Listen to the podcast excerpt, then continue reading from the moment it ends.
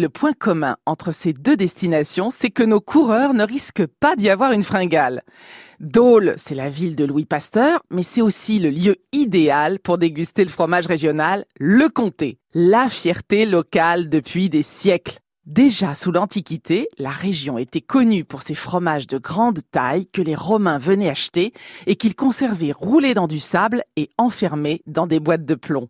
Mais c'est au Moyen Âge que le vachelin, l'ancien nom du comté, va prendre de l'importance. Les hivers sont rudes et la famine menace souvent les habitants. Alors, les éleveurs de vaches s'organisent pour avoir la quantité nécessaire à la fabrication de leur fromage. 400 litres de lait pour une seule meule de 40 kilos.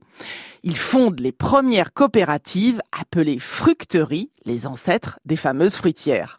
Alors, sous Louis XIV, qui a conquis la Franche-Comté, de nombreux Suisses de la région de Gruyère viennent s'installer là-bas, et puis ils apportent avec eux une technique nouvelle pour faire cailler le fromage.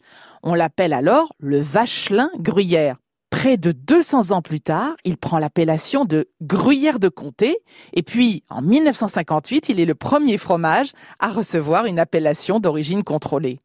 Même si la fondue savoyarde, à base de Beaufort, de comté et de gruyère de Savoie, n'a rien à envier à la fondue suisse, eh bien la recette la plus ancienne se trouve dans un livre de cuisine suisse de 1699 écrit par une femme. Mais elle est encore un petit peu confidentielle, hein, cette recette, parce qu'elle ne sort pas du pays à l'époque. Et puis, au début du 19e siècle, le grand gastronome français Bria Savarin officialise sa provenance en évoquant, je cite, un mets sain, savoureux et appétissant, idéal pour les invités inattendus, comme un peloton de cyclistes par exemple.